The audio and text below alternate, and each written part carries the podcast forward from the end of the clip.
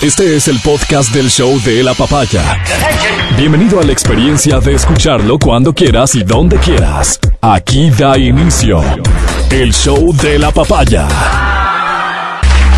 Buenos días, ¿cómo estás? Este es el show de la papaya. Estaremos juntos por XFM hasta el mediodía. Gracias por escucharnos. Ya tenemos una propuesta formal.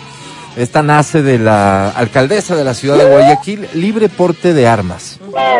Y, y yo quiero pensar que esto lo que va a generar es un amplísimo y profundo debate, ¿no es cierto?, alrededor de, esta iniciativa. Quisiera pensar que no solamente se le va a, a dejar pasar y peor todavía, que, que una cosa de estas pudiese aprobarse sin, repito, un profundo debate, pero un profundo debate va mucho más allá de lo que uno pudiera pensar como ciudadano común y corriente. Lo primero que se nos viene a la mente a nosotros los ciudadanos comunes y corrientes es, ¿será que estamos listos para una cosa de esas? Y tal vez la respuesta de muchos es no. Y de ahí este jueguito de palabras y de ideas que, que se inauguró en las redes sociales sobre ni siquiera saben que el carril izquierdo es para rebasar y quieren libre porte de armas. Ni siquiera respetan la dirección de los pasillos de los supermercados y quieren libre porte de armas. Y digo, trivializar de esa manera una conversación y una discusión que tiene que ser muy profunda, creo que no le hace nada bien al tema. Habrá estadísticas, por ejemplo, que deban considerarse eh, en los países en donde existe libre porte de armas. Sobre todo habrá que discutir respecto de cuáles serían los requerimientos para que una persona pueda portar un arma. Porque eso de libre estoy seguro que es está bien solo para decirlo. ¿Qué requerimientos, qué requisitos debe tener una persona? ¿Qué, qué debe cumplir previamente para poder tener un arma? Ahora, esto también contrastado o considerando el contexto de lo que vivimos, ¿no? Una situación súper grave. En términos de seguridad me refiero. Hay alguien que dice, eh, mejor prohibamos que, este, que, que, se, que la gente pueda portar armas blancas. No, prohibido está. O sea, prohibamos robar, prohibamos, prohibamos que los delincuentes estén armados.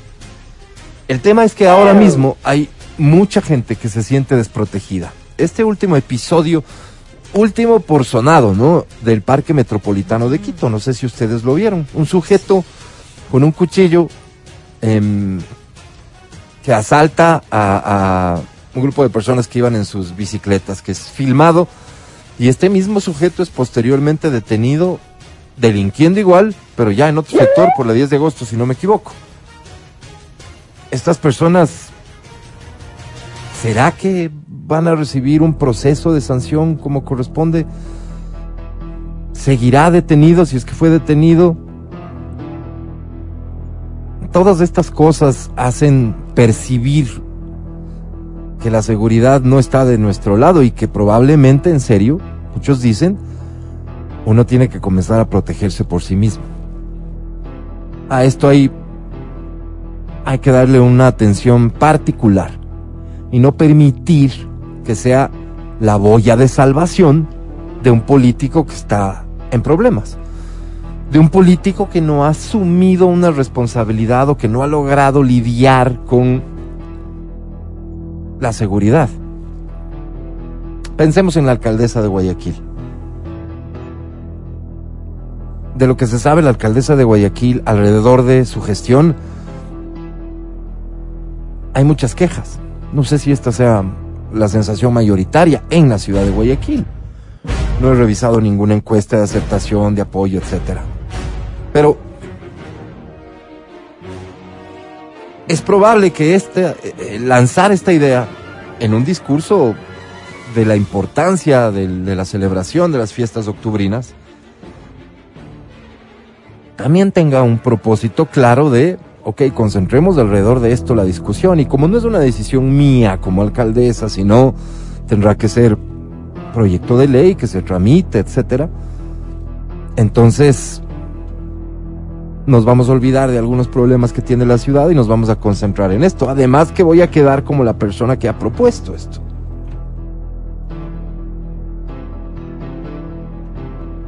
trivializar como se hace en redes sociales o pretender usar un tema de tanta importancia como una, un salvavidas ante una situación de crisis política sería algo muy grave y muy delicado. ¿Qué sociedad está lista para aportar armas? No sé si existe alguna que así a simple vista uno puede decir, ah, no, mira, ellos sí. Nosotros sí. Y de otro lado, de otro lado. Entonces, ¿cuál es la solución a esta inseguridad en la que vivimos? Repito, me parece un tema súper delicado, alrededor del, del cual los expertos, las estadísticas, las cifras, deberían guiar el debate. Hay personas que se han expresado históricamente en favor de esto. Creo que es momento de tomarse en serio la discusión.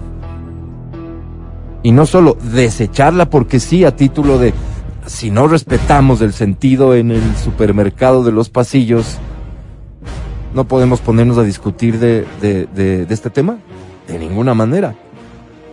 Ni desecharlo así de sencillo, ni pretender que, fruto de esta sensación permanente de inseguridad que vivimos, este sea un tema que se trate y se apruebe sin el debido debate, sin que se tomen las debidas precauciones en caso de que llegara a aprobarse. Y que estos requerimientos para que tú o yo podamos en algún momento decir, ok, voy a optar por tener un arma, no sean lo suficientemente estrictos como para asegurar que el arma se va a usar como se tiene que usar. Y luego me nace una sola inquietud. Si a los policías, si a los policías que en el cumplimiento de su deber utilizan el arma, se les inicia procesos, ¿qué tendría que cambiar en este país para que un ciudadano común y corriente pueda usar el arma para defenderse? Porque de eso se trata. Repito, ni, ni, ni tan sencillo como como que si no sabemos que el carril izquierdo es para rebasar, entonces no podemos discutir de armas. Ni listo, estamos en una situación de inseguridad absoluta que se apruebe esto. Más bien me parece que es una gran oportunidad para topar un tema a profundidad, con todo el análisis que corresponde, con seriedad con seriedad. Son las 9.25. Saludo, Mati, ¿cómo estás? Buenos días. Amigo querido, buenos días. Amigos que nos escuchan también, buenos días. A ver, sobre el tema, em, tengo algunas cosas, ¿no? Primero, una frase de Einstein que creo que es brutal, que dice, en tiempos de crisis, la imaginación es más importante que el conocimiento. Em, yo creo que esto sí tenemos testimonio y tenemos casos de éxito en el mundo entero. En el mundo entero, los Estados Unidos son uno de esos casos de éxito donde eh, su gran población migrante ha tenido que hacer, bueno, y ellos mismos, han tenido que adecuar y formar nuevos procesos para poder ser lo que son ahora, la sociedad que son ahora, con todos los peros que tiene, pero una sociedad evidentemente de, de, de vanguardia, es una sociedad que tiene muchísimas cosas interesantes. Eh, entonces yo creo que seguimos dándonos las vueltas, seguimos dándonos las vueltas en eh, un discurso que no tiene mucho fondo, que podría ser tranquilamente sí una, una, una cortina de humo para, como tú dices, para tapar eh, estos casos de eh, estos casos de, de, la gestión, digamos, de la, de la alcaldesa. Y tal vez en el tema Pandora Papers veamos una cosa parecida por parte del gobierno. ¿Quién sabe?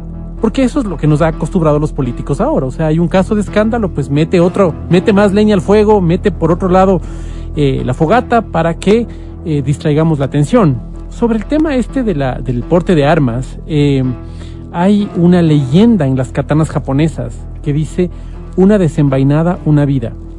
El momento que tú desenvainas una espada japonesa, tienes que estar consciente de que uno de los dos puede morir, seas tú que estás empuñando el arma o la otra persona. Y yo le pregunto a la audiencia que nos está escuchando, claro, de principio la idea suena espectacular, ¿no?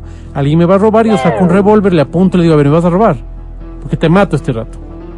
Entonces yo creería que como en las películas de Bonanza de allá de la época de los 60, el malhechor dice, ok, pero esto no se queda así, se sube a su caballo y se va, ya, y se acabó el problema. Pero las cosas no son así. Usted que me está escuchando en este momento, ¿estaría dispuesto a disparar? ¿Usted está dispuesto a cegarle la vida a una persona que le asalta? tal vez a un violador, tal vez a alguien que esté tratando de matar a un hijo suyo.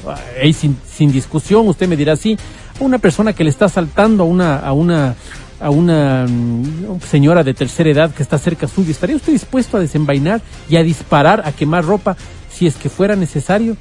Yo estoy seguro de que la mayoría de nosotros dice que no. Y caemos en la, en la tercera premisa. ¿Qué es más fácil? Enseñarnos a nosotros, los ciudadanos de a pie, a portar armas o capacitar nuevamente al ejército para que salga a las calles. La discusión que ya la tuvimos. ¿Qué es más fácil? Yo creería que más fácil es eh, duplicar, triplicar lo que en este momento tenemos, que es únicamente la policía, para que sean los militares los que nos den una mano con el tema de seguridad. Y eso podría hacerse inmediatamente. El otro es un proceso que hay que cambiar leyes. Como tú dices, el momento en el que yo, por defender a la señora, saco mi arma el delincuente va a sacar la suya. Yo no tengo otra opción que disparar porque él me va a disparar a mí. Disparo, le mato, voy preso. Entonces, eso requiere toda una legislación para que pueda aplicarse. En el caso de los militares, ¿qué se necesita? Es más fácil que ellos, que están entrenados para eso, puedan reentrenarse en el tema ciudadano. Estoy completamente seguro de eso. Entonces, esa es mi opinión, amigo mío. Buenos días. Muy bien, yo no, no estoy en contra del tema, no, en lo absoluto. No, parece que me expresé de forma que pudo haber dejado esa sensación. No. Yo lo que estoy diciendo es que me parece una decisión tremendamente delicada como para trivializarla o usarla políticamente. Básicamente es eso. Y creo que las dos cosas están ahí sobre la mesa. ¿Cierto? Y, y por cierto que baso mi opinión en eh, el desconocimiento de cuál es la situación de la alcaldesa de Guayaquil. O sea, lo que uno ve, lo que le llega como información, es que hay quejas, es que hay reclamos, es que claro, también la comparan con su antecesor y y la gestión de Jaime Nebot en Guayaquil fue tan, tan importante que, que, difícil dar la talla, tal vez. Y como han habido otro tipo de inconvenientes y problemas y se habla de ella, incluso se habla de su vida personal, probablemente todo esto ha minado su imagen. Entonces, digo yo, y es solamente un supuesto, y quisiera pensar que no es así, que esto se está utilizando como un recurso, ¿no es cierto?, que puede ser muy útil políticamente. Entonces, ni eso ni la trivialidad de, ah, tú que no sabes ni amarrarte los zapatos, ¿cómo vas a querer portar un arma? No, no, no, no, no en eso no. Y, he visto a mucha gente realmente muy inteligente, que considero juristas con conocimiento, querer resumir en eso el tema o querer manejar eh, a ese nivel la discusión. Mi punto es, esto es algo tan delicado, tan delicado, que qué bueno que haya llegado la oportunidad de que los expertos nos informen pros y contras de una decisión de esta naturaleza. ¿Y qué nomás debería cambiar para que tú, cuando se llegase a aprobarse una cosa de estas y decides tener un arma, puedas usarla? Porque repito, si hoy por hoy al policía que hace uso de su arma le inician un proceso, imagínate al, al común ciudadano. Adri, ¿cómo estás? Buenos días. Hola, buenos días, chicos. ¿Sabes que sí? Me pareció como un discurso demasiado populista para mi gusto. No sé. Ah. Eh, y eso que ella sí es de mi agrado, ¿no? Siente así es como que le tengo simpatía. Pero, pero sí, te imaginas tú, ¿no? Usando todas armas, eh, de repente el pleito en la discoteca, bala. el señor se pasó a la fila, saca el arma. O sea, en serio no tenemos un temperamento, o sea, nuestra sociedad, nuestro temperamento no está preparado para eso. Solo de verlos nomás. El lejano este. ¿Te imaginas? O sea, alguien, no sé, pues se pegó los tragos en la discoteca y sacó el arma nomás. Claro. Y eso se ve, eso se ve, eso se ve cuando compras uno de estos periódicos de eh, nacionales, eso ves todo el tiempo. Eh, efectivo del orden, se pegó los tragos, sacó su arma, pa, disparó contra su esposa, no sé, eso es una cosa muy común, eso se ve. Que tiene ahora potencia eso, claro, ahora potencia eso en, en, grande. Ya, y te imaginas, o sea, todo, todo, cómo debe estar el sistema judicial abarrotado de denuncias, si ya no damos con eso, imagínate con porte de armas. O sea, de otro lado, de otro lado el tema pasa porque no existe institución y tampoco es que ya lo habíamos platicado en, días pasados, ¿no? El tema, el tema de que los militares se hagan cargo o ayuden en la seguridad interna no pasa por una decisión. No es que eso se puede hacer ahorita y ya. Eso también requeriría de profundos cambios en nuestra legislación, incluso en la Constitución. No, no es así.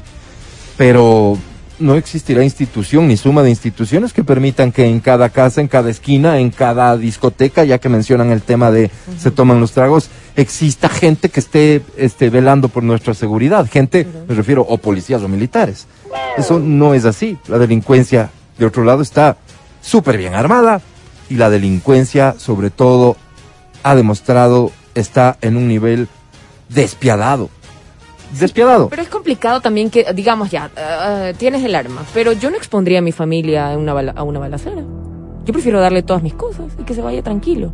A sacar mi arma y ponerme en un enfrentamiento que... Claro, el tema es que tú, O sea, te- tú lo enfocas, fíjate, tú lo enfocas como, tú lo enfocas como, ah, quiero todo lo material que tienes, no, llévatelo.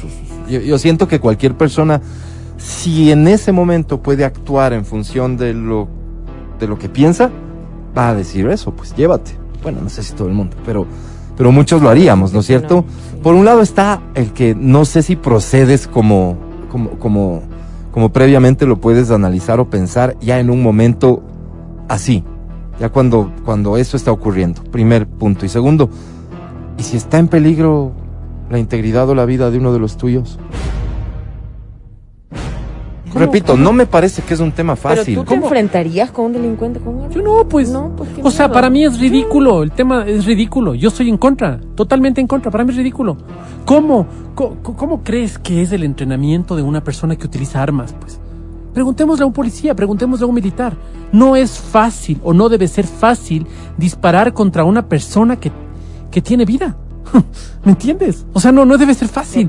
Eh, pues, hay, hay muchas, hay muchas, eh, tuve una conversación hace mucho tiempo con una, un efectivo policial que iba a una iglesia cristiana. Yo, yo le decía, es un poco contradictorio el tema de poder golpear en su momento a un, al prójimo, disparar contra el prójimo. Y me dice, no te imaginas lo que es eso para mí en mi vida, porque yo me convertí al cristianismo después. No te imaginas, pero eso es lo que yo estoy entrenado para hacer. Ahora estoy pidiendo el cambio, decía, para hacer más bien administrativo o alguna cosa, porque me conflictúa muchísimo, porque yo quisiera salir y conversar y yo veo el drama social y ya veo otra cosa. No debe ser fácil.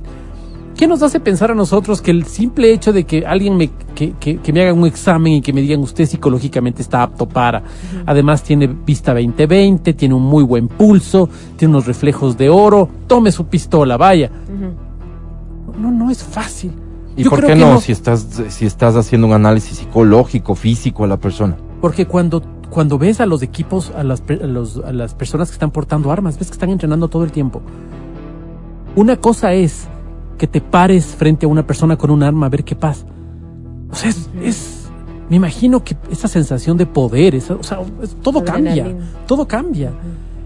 El hecho de saber que estás sacando tu arma y que la otra persona puede matarte también y que no te da opción. Un policía, me imagino que ellos, mira, ellos tienen las, las cartucheras con seguridad. Sí, ellos tienen las, las pistolas eh, con, con, ¿cómo se llama? Con seguridad. Igual con- tienen que sacar el seguro para poder disparar. Ellos no están pues listos para disparar como en el salvaje oeste. ¿Me entiendes? No, no es así. Entonces, imagínate que ellos tienen una cabeza tan fría porque lo han entrenado un montón de veces y saben cuando apuntan a alguien dicen, a ver, ¿cuándo ves que un policía apunta, por ejemplo, en las cuando están cuando cuando hay estos videos de de malhechores y todo? Al último, al último. Ellos tienen un proceso, un procedimiento, entonces en primero es la es escalada de la fuerza. Tú como ciudadano que nunca has portado un arma en tu vida, hoy tienes todas las capacidades para, ¿podrías entender este escalado de la fuerza o sacas de la desesperación tu arma y empiezas a disparar como loco? Pero eso no se corrige con eso, con lo que dices tú, los análisis, los estudios y la, y la capacitación.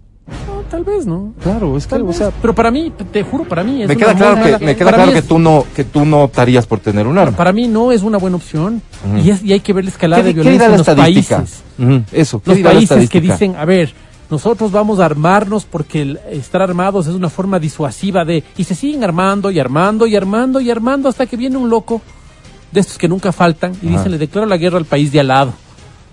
Y ahí están las, ahí están las consecuencias. pues. Eso vemos en las noticias todo el tiempo. Pues. Sí, sí, no, pero, pero respecto del tema de las sociedades, de las personas, los individuos, ¿qué dirán las estadísticas de- en, en los países en donde, en donde se puede portar un arma? Yo creo que las Los estadísticas... niveles de delincuencia, ¿habrán subido o habrán Yo creo bajado? que las estadísticas van a decir lo que tú quieres que digan.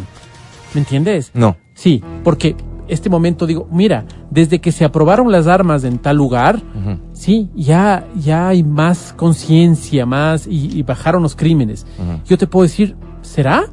Porque yo puedo más bien mencionar eh, eh, Columbine o, lo- o los atentados en los colegios de los Estados Unidos y ver cómo, cómo, cómo ahora peladitos pueden acceder a armas y pueden disparar contra sus compañeros.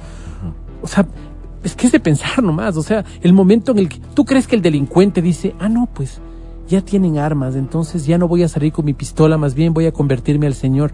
No, pues ellos tienen pistola, yo saco una ametralladora, pues. Es lo que está, es lo que está pasando ahorita, pues. Ya no están saliendo con cuchillos, o ya no ves pues asaltos con cuchillos salvo el del parque metropolitano. Ahora ves gente que sale armada con pistola.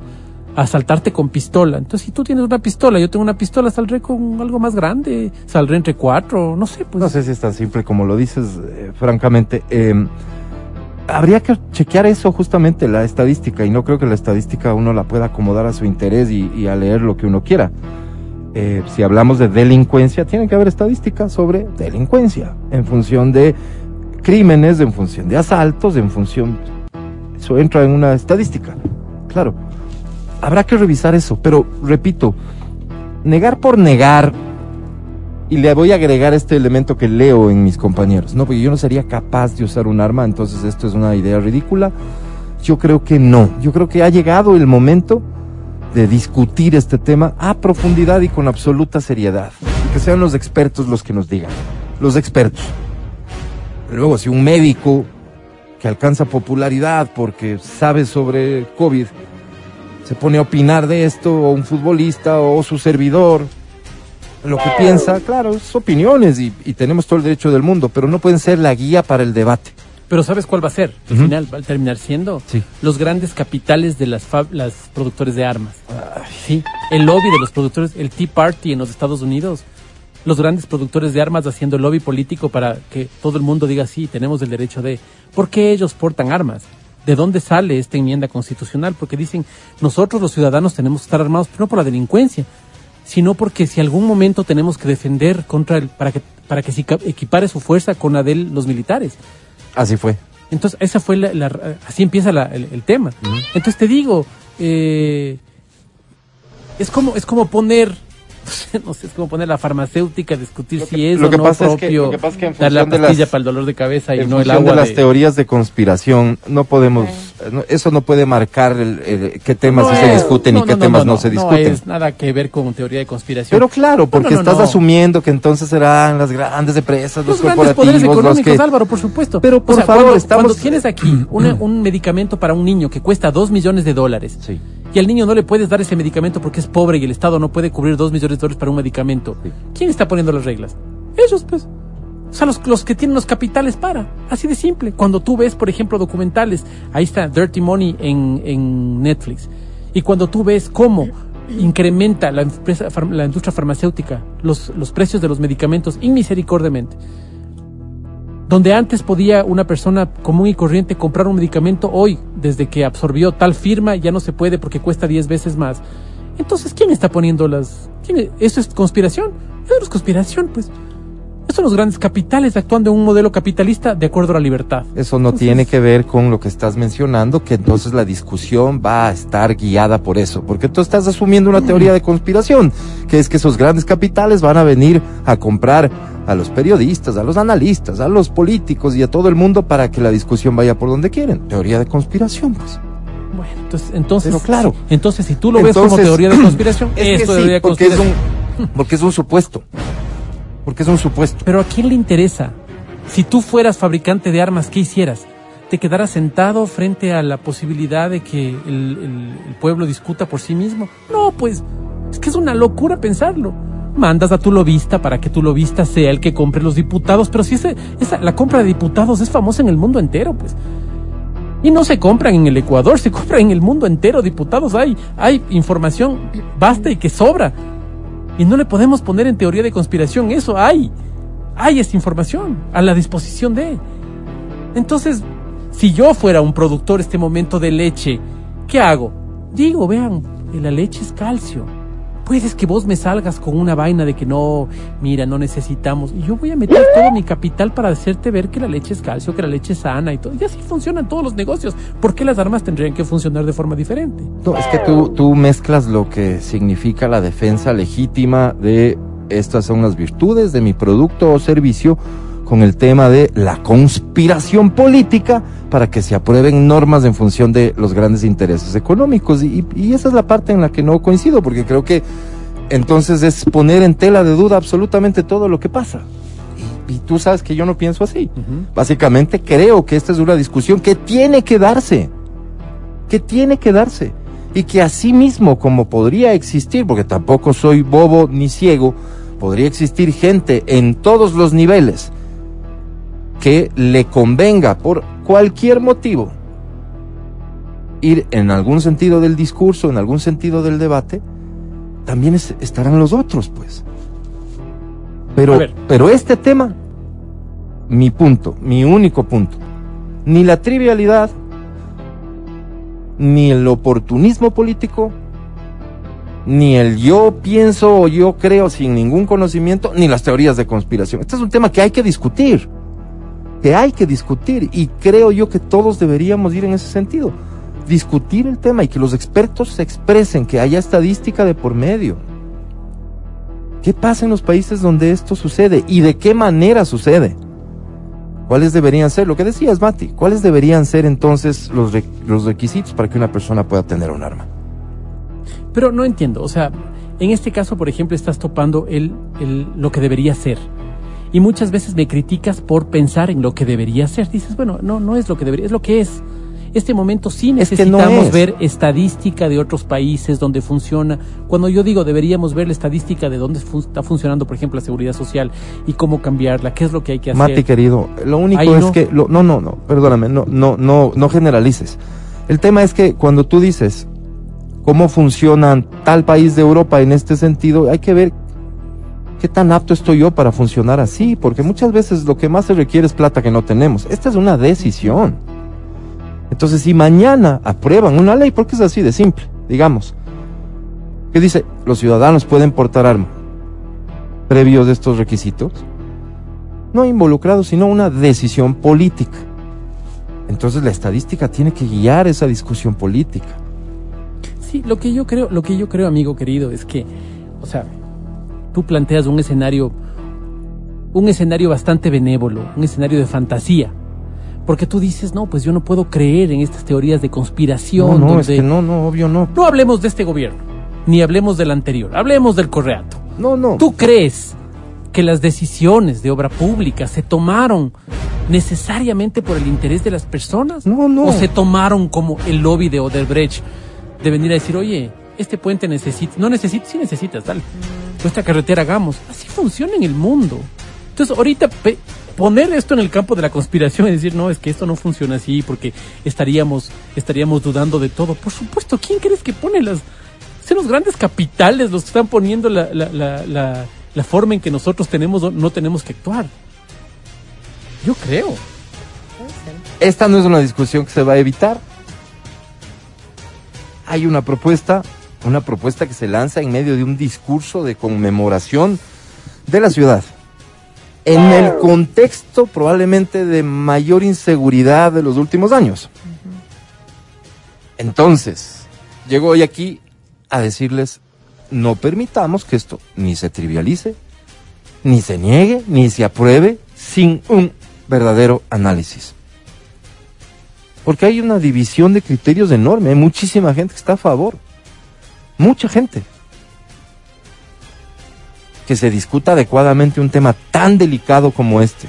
Porque es una decisión política, es una decisión, es una reforma legal seguramente, o varias, no sé, pero al final no es tan complejo. No me parece que es tan complejo, por eso no podemos permitir que se tome una decisión a la ligera. Ni por intereses políticos, ni porque simplemente creo que no. 946. Ya saludamos todos, ¿no? Ya saludamos. Sí. Buenos días. Que sea una gran semana para ti. Gracias por escuchar el show de la papaya. El podcast del show de la papaya. Eh, Quiero recomendarte que ingreses a, mm, al sitio de YouTube de eh, Democracia TV para que mires el debate que se llevó a cabo esta mañana desde las 6.30 de la mañana entre los asambleístas Salvador Quispe y Fernando Villavicencio. Estuvo bueno, ¿no? Un poco para, para darte una idea nomás de Vago y... ¿Y cuál era? Y Mamarracho. No. Para adelante. Ni en los mejores. de Vago y Mamarracho en adelante. Se discutieron temas Menos interesantes. ¿Qué destaco de este debate más allá de que, de que, en serio, estuvo interesante? hay una expresión de Salvador Quispe que me sorprendió. Y dice Salvador Quispe, ¿no? Eh, Estando en la posición que está. Tal vez estés claro en qué posición está y si no estás claro, te lo resumo así. Salvador está que no quiere salvar al gobierno para nada. Y él dice, yo no soy partidario de las persecuciones y que las instituciones investiguen todo lo relacionado a los Pandora Papers.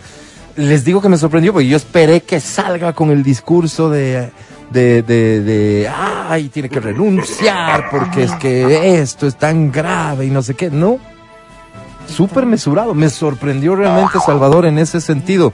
Y fíjate que Salvador no está regalándole nada, ¿no? Él dice que las instituciones que les corresponde investiguen y si algo hay que sancione. Entonces yo quisiera también expresarme en esa línea. Que se sancione, que se sancione si es que hay algo. Que se sancione. La primera etapa de esta discusión va a tener que ser inevitablemente la legal. Inevitablemente digo, porque en el Ecuador particularmente hay una disposición clara que dice que a los funcionarios públicos, ni siquiera para ser candidatos, no pueden tener dinero, propiedades en paraísos fiscales. Entonces la discusión inevitablemente, de entrada, tiene que ser legal. Ya después si quieren discutir lo ético, lo moral, lo- se lo discute. Me parece también que hay que dar la bienvenida a ese nivel de, de debate y discusión, o esa perspectiva también del debate. Bienvenido. Pero lo primero y fundamental es lo legal. ¿Por qué además? Porque resulta ser que ya apareció Andrés Arauz a decir que debe renunciar o que se le debe iniciar un proceso de destitución al presidente por estas publicaciones, que para ellos no son nuevas, porque estas publicaciones ellos ya las compartieron en página 2 en el 2017. Exactamente la misma información. Entonces, por eso la discusión tiene que arrancar por lo legal. Discutan lo que quieran, que en caso de algo demostrarse, que se sancione. Por supuesto que sí, esa debería ser la posición de cualquier persona. Pero a veces siento que estamos como en el medio, ¿no? Hay posiciones tan radicales que es difícil tomar un camino. Es difícil tomar un camino. Hoy, no sé al, al, cuánto tiempo, escuché a Salvador Quispe con una posición que me sorprendió. Yo a él apostaba que iba a estar en la línea de, ah, que hay que destituirlo al presidente y no sé qué. Me sorprendió y destaco esto, destaco esto porque es en medio del conflicto que tiene Salvador Quispe, que es público en otros temas, en la mayoría, en todos, con el gobierno, ahí tiene esa posición. Salvador, de hecho voy a pedirle a Feli que elabore el extracto de esta de estas expresiones de Salvador Quispe para compartirla porque me parece que también puede ser algo algo que abone mucho a que ahí también haya un debate un poquito serio, ojalá. Son las 9.53, este es el show de la papaya. ¿Qué tal fin de semana, muchachos?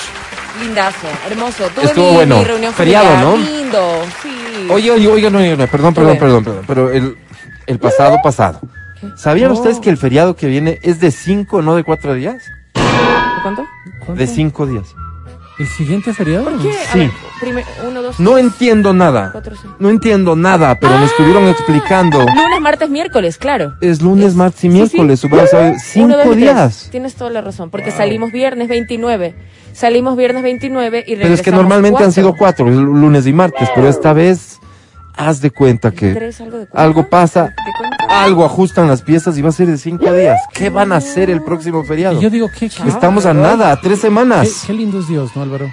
Es bueno. Ha escuchado las plegarias bueno. de cada uno de nosotros. No, no, no, no, no, no, no sé, no cuántas personas tengan algo que agradecer, porque una cosa es quedarte el fin de semana más un día y dices vos, "Ah, aprovecho descanso. De hecho, mu- muchos tenemos la versión de que Quito es más bonita en feriado porque no hay tráfico, vas por donde quieras. Es cierto. Cinco Eh, días. Perdóname. Si no tienes si- a dónde si irte. te refieres a Anda este feriado, debe haber sido en La Morita. No Oye, salió la gente. Qué Ajá. impresionante. Ajá. Aquí en Quito no, Ajá. no se sintió el feriado. Entonces, evidentemente, hay una crisis económica fuerte, ¿no? Claro, claro. Pero, eh, Pero espérate, lo que mucha gente me ha dicho a mí es, este no, porque el próximo, a ese me voy. Van con todo. Claro. Ahorran todo este mes para. Claro, claro. No me gasté en este, ¿no es cierto? Sino que para el próximo si- le metemos todo. Si viajan de ley porque van por lo general a los cementerios, de, o sea, tienen que trasladarse. O sea, sí Claro. o sí, si quieres hacer la visita tienes que ir a. Entonces, tiene lógica. Una cosa que, una cosa que aplaudo, yo no sé a quién tenga que felicitar y por favor si es que el ministro de, de, no sé, de, de, de obras públicas. me- me- ¿Cuál es el tema para El tema es guaguas de pan. Huevos de pan, ministro? Entonces, Qué bien. el de obras públicas, pongámosle la responsabilidad. Si es que él me pasa un papel, un mensaje a mi teléfono. eh, oye, el, tem- el, el hecho de que un mes tengas colada morada, ese es un tema Oye, que no. yo, si es que fue una decisión del presidente Lazo, y lo digo. Sí. Y lo digo sin problema. Perdón, pero, pero te digo, sí Si es- fue. Sí. Sí, bueno, Álvaro, Yo, no yo sabemos. estuve en esa reunión sabemos, no yo estuve en ese cuarto de guerra.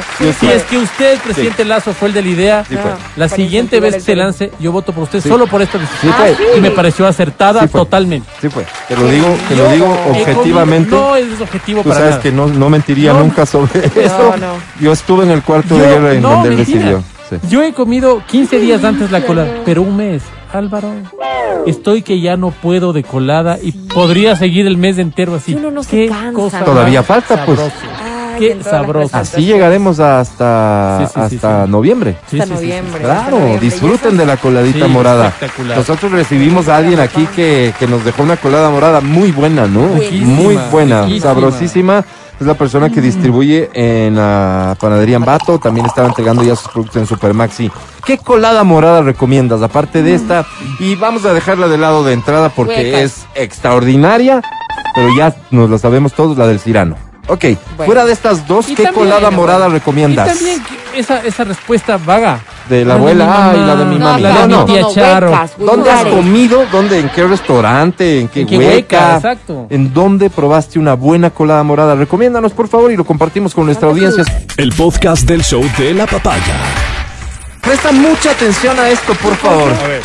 California es el primer estado de Estados Unidos que declara ilegal quitarse el preservativo sin consentimiento durante un acto sexual. Ah, mira. ¿Ya? California se ha convertido en efecto en el primer estado de los Estados Unidos que declara ilegal el still thing. Es decir, quitarse el preservativo sin consentimiento durante el acto sexual después de que el gobernador firmara el jueves pasado el proyecto de ley. La nueva medida modifica el Código Civil de California añadiendo el acto a la definición civil de agresión sexual. O sea, quitarse el preservativo sin el consentimiento de la pareja va a ser considerado en California como una agresión sexual y juzgada de tal forma. Esto es súper interesante y es mucho más profundo de lo que ustedes podrían creer en realidad. Por supuesto, Tenía hasta un nombre. Stilting. el Eso dice. still thing, lo dije hace un ratito. Sí, qué loco. Esta ley es la primera de este tipo en el país, pero instó a otros estados a que sigan la dirección de California y dejen claro que el still thing no solo es inmoral, sino debe ser ilegal. Entonces piensa vos en, ok, ahí está una pareja, ¿no es cierto? Evidentemente teniendo un acto sexual consensuado, Ajá. ¿no es cierto? Acordado por los dos. Ok, Pero asimismo, el acuerdo es usar preservativo. ok. Digamos tú y yo. Álvaro. O sea, pero favor, básicamente tu quitártelo a escondidas, ¿no? Claro, Mientras la, la eso- persona está, digamos, en una posición donde puedes ver, no.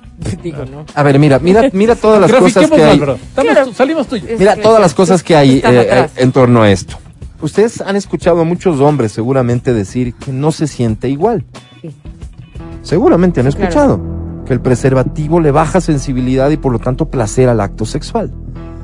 Entonces, de entrada, bajo ese argumento, muchísimos hombres o de entrada no quieren utilizar preservativo o si la pareja es firme en este sentido, hay muchísimas denuncias, quejas o lo que quieras, de que en medio acto sexual se quitan el preservativo y lo hacen a escondidas de la pareja. Claro, Entonces uno puede pensar, así como estamos en este instante, y decir, no, pero te das cuenta de una, me imagino yo, o sea, que ya no está puesto el preservativo. Súmale la calentura, súmale la excitación, súmale, vaya, la lubricación, Las súmale aristas, las aristas del pecado. las ¿no? aristas del pecado en general. Claro. Y probablemente no te das cuenta. Ahora, míralo desde el lado de los riesgos que significa una relación sexual sin preservativo.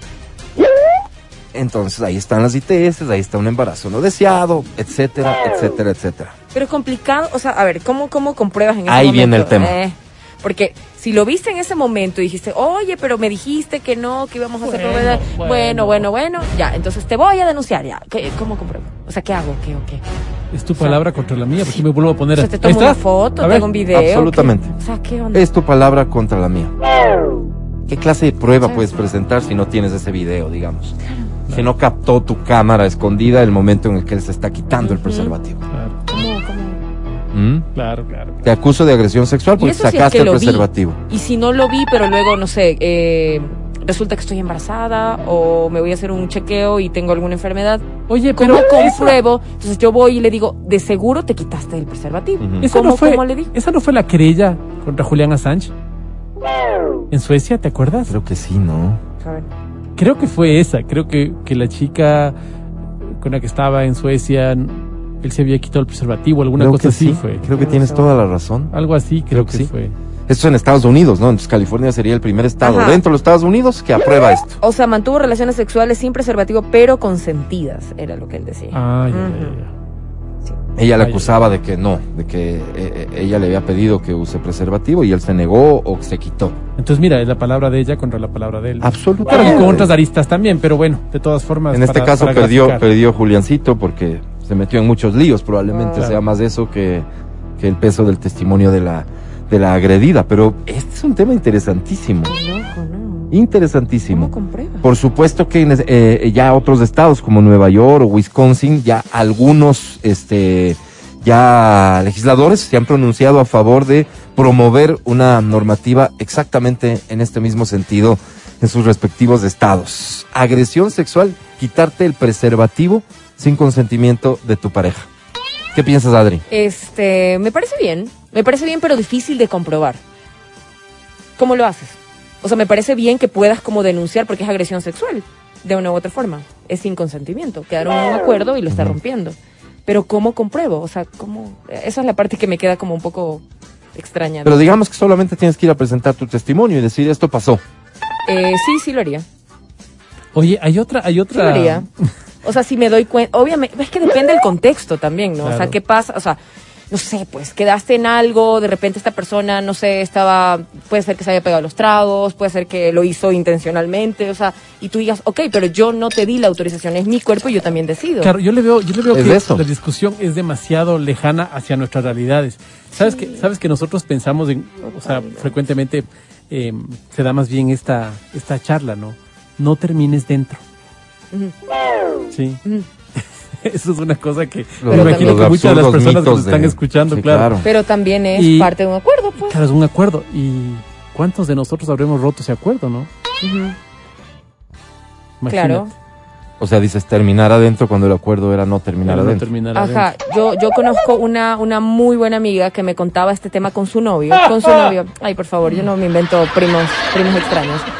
Este, y me llama y me dice, Adri, ¿sabes qué? Me pasó Me pasó algo y no sé cómo actuar porque es mi novio. Eh, de repente es como que yo le dije que no lo haga, él lo hizo y me dijo, bueno, te tomas la pastilla del día después. Entonces eso me llenó de tanto odio, entonces quise ir a, no sé, ¿qué, qué debo hacer? Entonces yo le digo, ¿sabes qué? Sí me parece una falta de respeto, o sea, por más que sea tu novio, Claro. Quedaron en algo y además que el tema este de la pastilla del día después no es una cosa fácil también para las mujeres porque tiene muchos estragos, este, mm, el tema de la menstruación es irregular después de esto, o sea, Claro. tienes, O sea, era a no pareja- todas las mujeres les cae bien est- esto de la pastilla del día. Adri era una pareja que tenía eh, eh, relaciones sexuales y el acuerdo era que él eyaculaba fuera. El acuerdo, o sea, no sé cómo, cómo se manejaría en el tema de, de, de cómo se cuidaban, pero sé que en esta ocasión ella le dijo, mira, sabes que estoy en unos días, en los días fértiles, por favor, no, no, a- lo hagas. Ajá. Y él lo hizo. Y ella le dijo, pero te estoy diciendo que no lo, o sea, te dije. Claro, ¿cómo? Entonces, él Claro, le dijo, ¿cómo lo pero te tomas nomás la pastilla, yo te la compro. Entonces fue como ya, o sea, minimizó un poco la, bastante la, Wow. la, la decisión que había tomado. Entonces, ella me decía, no sé si terminarlo, no sé qué hacer, estoy realmente enojada porque es mi pareja, pero O si sea, en empezamos plano legal, así, o ¿qué sea, haces? ¿Fue una relación consensuada? Sí, sí fue consensuada. ¿Tuvieron un acuerdo? ¿Está escrito el acuerdo? No. No, toma en cuenta, toma en cuenta que en cualquier momento puede, puede decir no. En- Y ya. en- en- claro, en este caso ella no lo hizo y pasa esto. ¿Qué hay? Oye, mira, mira, mira, que te toca en California, en California mismo, eh, está la ley que trata de igual manera, o sea, considera igual violación a una relación sexual no consentida, aunque se trate de tu pareja legal, o sea, Está esposo, ¿no? tu esposo. Igual puedes Aquí- aquí demandar también, por pues. violación. Aquí también. Aquí también, pero lo que decía la ver un día, ¿no? Prueba. Ah. ¿Cómo pruebas que tu esposo te violó, pues? Es todo un trámite, o sea, ¿cómo lo haces? No. No, ¿Cómo no, será, O sea, no? debe ser engorroso. Claro. Debe ser engorroso. Ya volvemos. Escucha el show de la papaya cuando quieras y donde quieras. Busca XFM Ecuador en Spotify. Síguenos y habilita las notificaciones. Vuelve a escuchar este programa en todas partes. En Spotify, XFM Ecuador. Sí, este es el talk show número uno del radio. Resulta ser que hoy es el Día Internacional de la Niña. De la niña. Sí, me entero. sí, sí, sí. Tampoco sabía yo. Eh, la UNESCO dice, para muchas niñas, la escuela no es solo la llave para un futuro mejor, es un salvavidas que las protege de la explotación y la violencia. Totalmente. Protejamos la educación de las niñas, es uno de los llamados que hace la UNESCO hoy en el Día Internacional de la Niña. Vamos a hablar de la niña aquí en breve en el show de la papayas. Muy bien, felicidades entonces a las niñas. a- a las niñas que no deberían estar escuchando este programa si nos sujetamos a lo que es niña. Niña hasta los 12 años. Por ahí. Debe ser, ¿no? Sí, Sí, debe 12. ser. Que luego está la preadolescencia, Sí, ¿no es 12, cierto? Este, 11 también. la, sí, 11, No sé qué diga. Sí. Me imagino que la UNESCO tiene también una tabla. Busca, busca, A ver, bueno, niña, ponte a trabajar. a ver, a ver, Este, ¿hasta qué edad son niñas? Hasta A ver. que una niña es niña, claro. O, o qué tiene que ver el, el tema biológico con el hecho de, de- de dejar de ser niña? Claro, claro, claro. probablemente, ¿no es cierto? Pero la definición, niñas, lo que ocurre es que eh, un día como estos se registra en el calendario porque hay muchísimos problemas que afectan principalmente a las niñas. A esta distinción entre niñas y niños me refiero. ¿Por qué? Porque las niñas son, por ejemplo, víctimas en mucho mayor porcentaje de violencia sexual que lo que son los niños y hay historias conmovedoras. Hoy, a propósito de esta conmemoración, el diario El País de España publica una historia, una historia de la vida real. Y es, la voy a compartir yo en mis redes sociales porque es realmente conmovedor ver a lo que están sometidas muchas niñas, dependiendo casi casi que dónde nacieron, por ejemplo y que es admisible en este lugar en donde, en donde nacieron. Una mujer, una adolescente de 15 años que es forzada a casarse con un hombre mucho mayor que ella, por ejemplo. Historias que em, hoy seguramente se difunden con, con mayor frecuencia que lo que antes se difundían. Y me pongo a pensar en nuestras abuelitas. Cuando e- ellas eran niñas, ¿cuál era la realidad que vivían? ¿A qué estaban sometidas? ¿Con qué educación crecieron? ¿Qué, qué les hicieron ver como natural a ellas? Para no irnos lejos, para no hablar de otras culturas y hablar de, de nuestro país, las abuelitas, ¿alguna vez una abuelita te contó su historia de cuando era niña. Fíjate, desde el acceso a los estudios, que ya era un tema casi que excepcional. Tengo una historia. Esta mujer es em, de las afortunadas, de las primeras mujeres a las que ya se les permite ir a estudiar. ¿Ok? Pero llega el punto en el que aprende a leer y escribir y eso fue todo. Una vez que aprende a leer y escribir, entonces le dicen, eso es lo que necesitas, no necesitas saber nada más. Ahora sí, a trabajar. El primer trabajo evidentemente era ayudar en la casa. Entonces, esta mujer y las de su generación lo que buscaban era la posibilidad de encontrar un trabajo como obreras dentro de una fábrica que era muy famosa en donde vivían. Esta era prácticamente la salvación de su vida. El lograr tener un trabajo en esta fábrica porque les, les daba la independencia económica que por supuesto no iban a tener en ningún otro escenario. Más allá de que la mitad de lo que ganaban tenían que aportar a la casa. Esta mujer y las de su generación entonces se disputaban pocas plazas de empleo entre muchas. ¿Y de qué manera accedían a esas plazas de empleo si no había un factor de formación que diferencia unas de otras? Tal vez las afortunadas o, las privilegiadas, las que sabían leer y escribir. Pero esto en poco aportaba la tarea que iban, porque eran obreras. Esas mujeres, yo me pregunto y digo, porque conozco a esa mujer de la que les estoy hablando, ¿cómo crecieron? ¿Cómo se formaron? ¿Con qué lógica? Y el mundo iba cambiando y cambiando y cambiando todo el tiempo. Y sometiéndoles a ellas a más retos y más responsabilidades. Pero además, sometidas por ese mundo y esa sociedad. Esas son las mujeres que se casan y en muchos casos ven el matrimonio como el tema del que no podían salir, pero por ningún motivo. Entonces esas mujeres sometidas al engaño que era además súper tolerado, admisible, normal, porque es un hombre, pues, y el hombre tiene necesidades. Y no eres la única, pues, ¿no? O sea, ¿de qué te quejas? a todas nos hacen lo mismo. Y la censura desde la propia casa, incluso tal vez desde su propia madre. La de esta niña, que se casó después y, y que durante el matrimonio, digo, tenía que convivir con todas estas realidades sin poder, sin tener chance a quejarse prácticamente ante nadie, porque incluso, repito, en su propia familia existía el tema de, para eso te casaste. Ah, pero todos los hombres. Y esa mujer y esas mujeres se convierten en madres,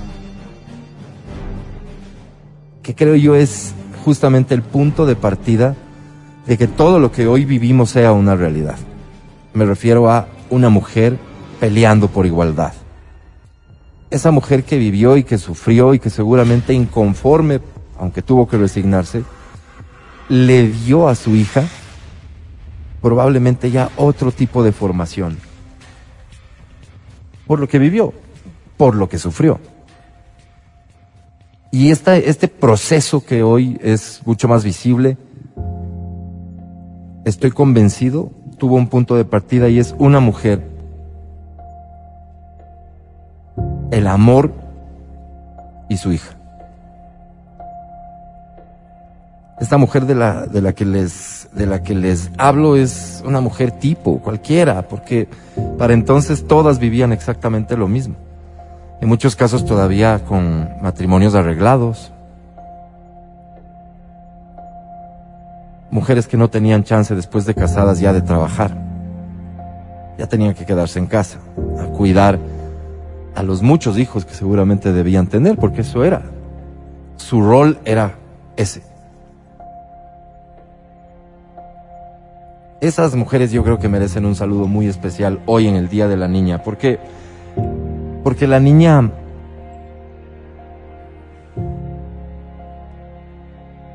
tiene que haber sufrido un montón para poder llegar a ser lo que al final fue una mujer que tuvo un chance de trabajar, un chance de estudiar, a la que se le cerraron un montón de puertas.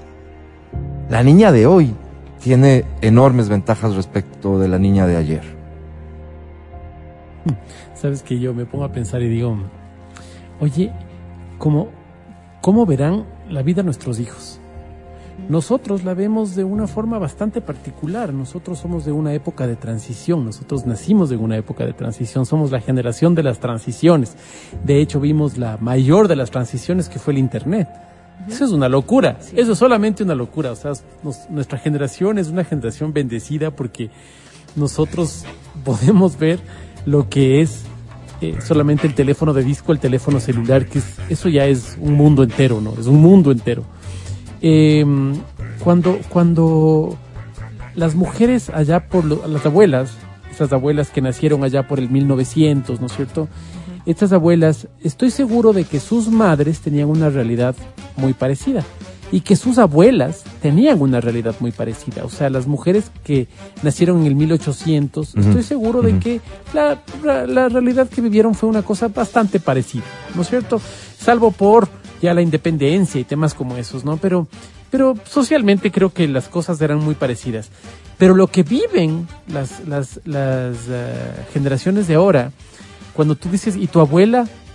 Muchos de ellos te dirán, mi abuela trabajó en tal parte, trabajó en tal otra, mi abuela fue algunos, digamos, las clases más privilegiadas o las mujeres más que, que tomaron, se tomaron eh, con valentía el tema del estudio, dirán, mi abuela es ingeniera, mi abuela es arquitecta, mi abuela es... Hoy día ya no necesitan valentía, ya no necesitan para estudiar. Hoy, gracias, y eso le debemos, le debemos a muchas personas esto, la mujer ya puede acceder a la universidad, ¿sí? Ya puede ir a la universidad pública y esforzarse como, como muchos y decir, ve, si no acabó la carrera es porque no quiso, pero ya no es porque no pudo, ya no es porque no debía, sino es porque fue vaga como el otro compañero de ella, ¿no? Pa- par de vagos ya no pudieron. Pero mm, las cosas han cambiado tanto, tanto. Antes los accesos eran tan restringidos. Hoy, cuando tú conversas de este caso, claro, lo veo tan cercano, ¿no? Y digo, wow. Claro, es el caso de, cuando nosotros hablamos de de nuestras mamás y nuestras abuelas, estamos hablando de esas mujeres.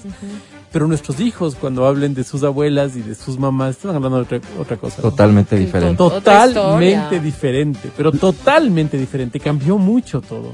Otras, todavía- otras son las bien. luchas de hoy, diferentes, Sí. digamos. Lo Todavía hay menos- por lo- pendientes. Por lo, menos en la ciudad sí, ¿no? Pero todavía tenemos... eh, Pero de mujeres también, pues todavía hay cosas. Pero el tema del Claro. abu- del, o sea, por ejemplo, la educación sexual integral también es bueno para las chicas, ahora las niñas, que puedan acceder a esta información desde tan temprana edad y que puedan identificar cualquier tipo de abuso o violencia sexual, Claro. que antes no, no existía. Entonces es increíble. Claro, claro, eso por una parte y por otra parte, claro, nosotros vemos la realidad de nuestros, de nuestros entornos.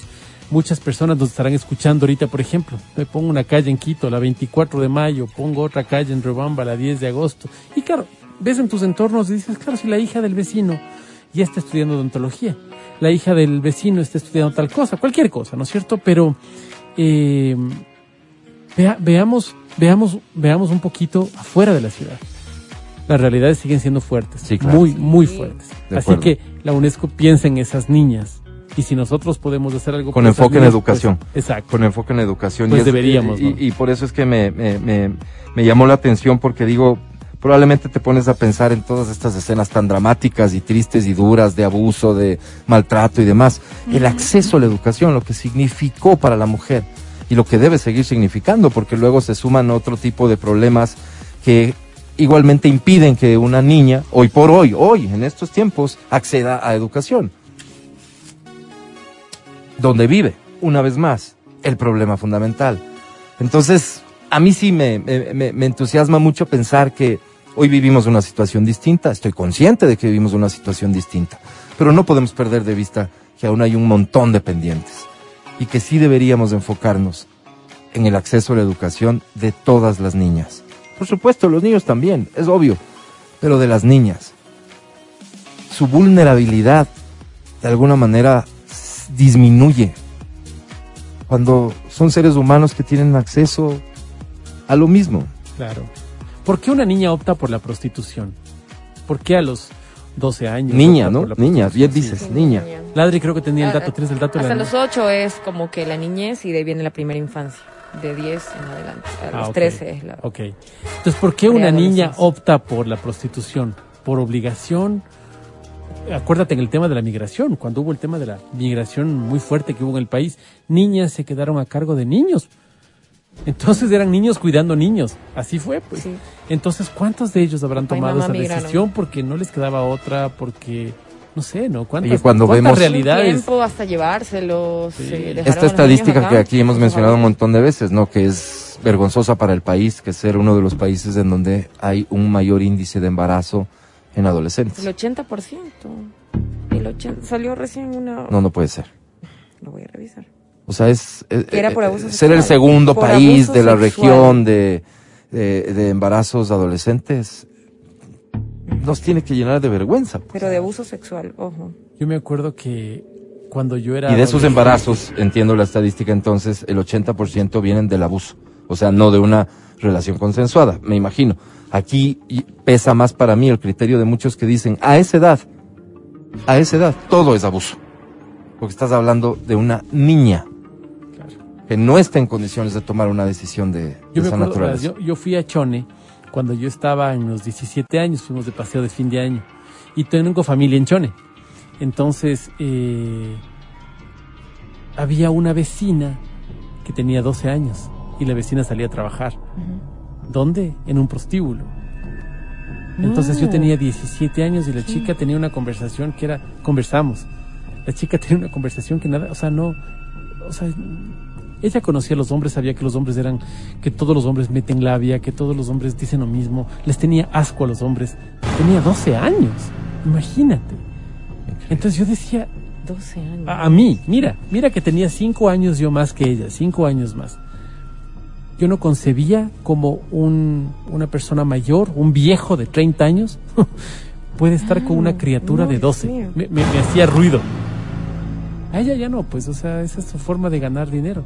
Y claro, y ganaba, yo me acuerdo, imagínate que en esa época, te estoy hablando del año 92, la chica ganaba 1500 sucres cada vez que tenía relaciones sexuales. ¿Cuánto sería 1500 sucres en esa época?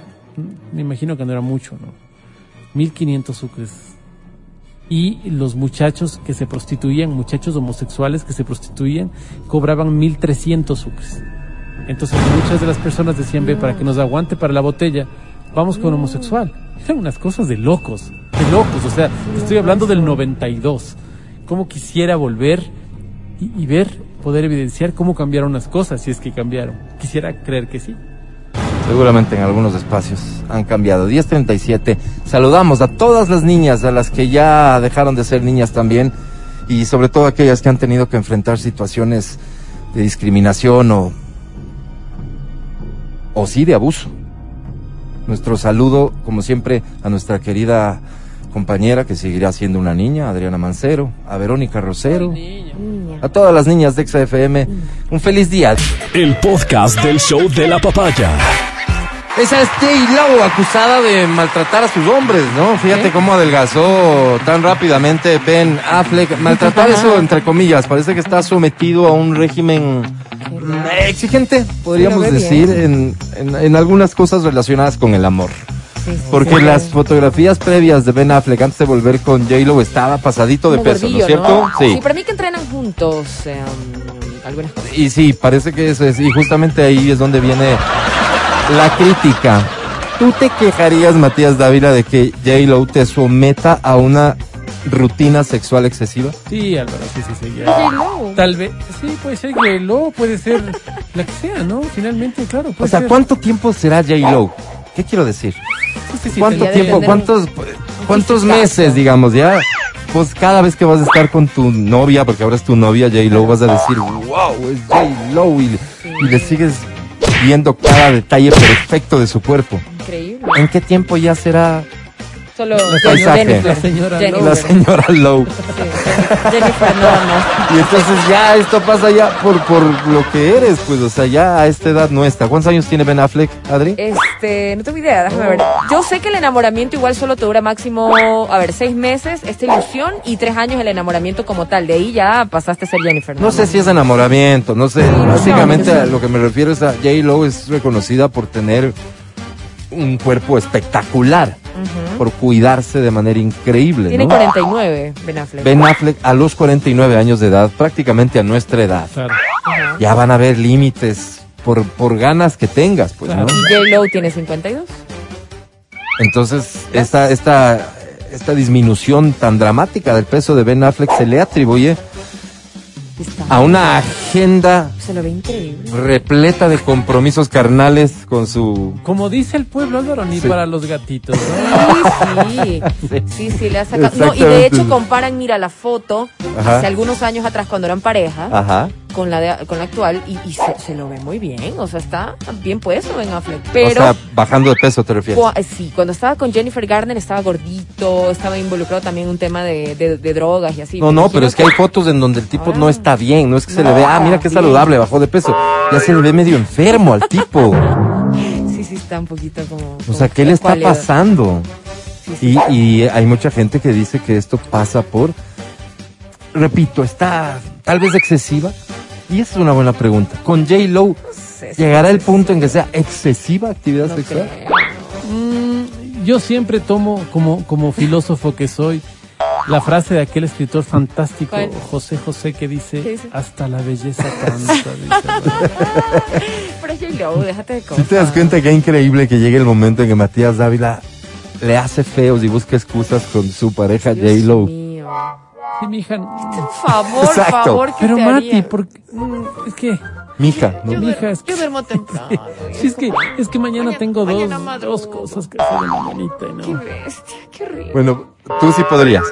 Sí, sí, sí, no. Está claro que Ben Affleck no podría. Muy bien, el deporte no nos dejó buenas noticias de este feriado. La verdad es que ayer nos hemos llevado una gran desilusión de nuestra querida selección ecuatoriana de fútbol. Levante la mano quien observó el partido. ¿Quién estuvo al pendiente del partido? Yo, Álvaro. Yo- ¿En serio, Matías? Sí, sí. Mi hijo me pone a ver el partido, pues, Álvaro. Ok, Y este- tengo preguntas que hacer. A ver, bueno, bueno, pero el resumen básicamente es lo que cualquier persona con elemental Conocimiento. elemental, pero bien básico conocimiento es, Sí. este partido no se podía perder si queríamos clasificar al Mundial. Y muchos dicen, aunque parezca excesivo, que ayer perdimos el chance de ir al Mundial. Pero no decían que también, menos mal, como que perdieron también las personas que no Sí. deberían haber ganado y que por ende no estamos tan mal. ¿Por personas te refieres a los equipos, a las Sí, selecciones? sí, perdón, perdón, los Efectivamente, equipos. Sí. decir equipos. Sí, también hay otro concepto súper básico que hasta un. Matías Dávila lo podría decir Oh. y que muchos lo dicen hoy, es todos jugaron para Ecuador menos Ecuador. eh, De todos los resultados nos dice. benefician, pero debimos haber aprovechado la oportunidad de ganarle a un pésimo, no malo, pésimo equipo venezolano. ya está. Y resulta que perdemos Y se escuchaba, ¿no? ¡Gol! Por un "No, error, puta". por un error Donde yo estaba. tristísimo del arquero. Tristísimo. A ver, ¿qué preguntas tienes? Porque vos no estás relacionado con el fútbol. ¿Qué te llamó la atención? ¿Por qué este señor juega con máscara? Parecía el zorro, Álvaro. Ah, bueno, ahí tienes vos que estas máscaras que son hechas específicamente para él, ¿no? No venden, no vas a la tienda y dices, a ver, deme una máscara de estas, sino que son hechas. Se La trata de protegerte sobre todo el tabique, Sí. protegerte la nariz. Solo Sí. Wow. Wow. Te llamó la atención. La Delantero atención, venezolano. Sí, entró sí. al cambio y, y usa estas máscaras que la hizo, creo yo, muy popular un portero que no me acuerdo, ¿no? Un portero mm, Peter Sech. ¿Por qué? ¿Por qué están Ese. todos? ¿Por qué? Otra pregunta. Otra pregunta, Otra pero pregunta. pregunta con... con a, ¿Por a qué, ver. ¿Por qué están Hablando cuando estás cobrando un tiro libre está la defensa? Sí. Todos. Y hay un fulano echado atrás. En el piso. ¿Por qué? Sí, es porque está echado ahí. Eh, esta- esto surgió hace un tiempo como opción a que resulta que cuando van a pegar el tiro libre, lo normal, el movimiento normal de la barrera es saltar. ya. Porque el tiro normal, el que se espera, es un tiro que intente sobrepasar Ajá, la barrera barrera. para caer al arco. Ya. ¿De acuerdo? Pero, Por ahí unos genios del fútbol descubrieron que como eso hacía la barrera, le pegan por abajo. Justo cuando ellos saltan, pasa la bola y se hicieron goles así. Ah. Entonces optaron porque este, algunos arqueros piden a su defensa que haya uno en la barrera que se bote al piso para evitar esta sorpresita, está digamos. Messi botado, Ah, mira. Ajá, por ajá. ejemplo, por ejemplo. ¿Qué más? Ahí está Messi votado, mira. ¿Qué más? ¿Qué más? Sí, eh. ¿qué hace este grandote? Había un Thor en, en Venezuela.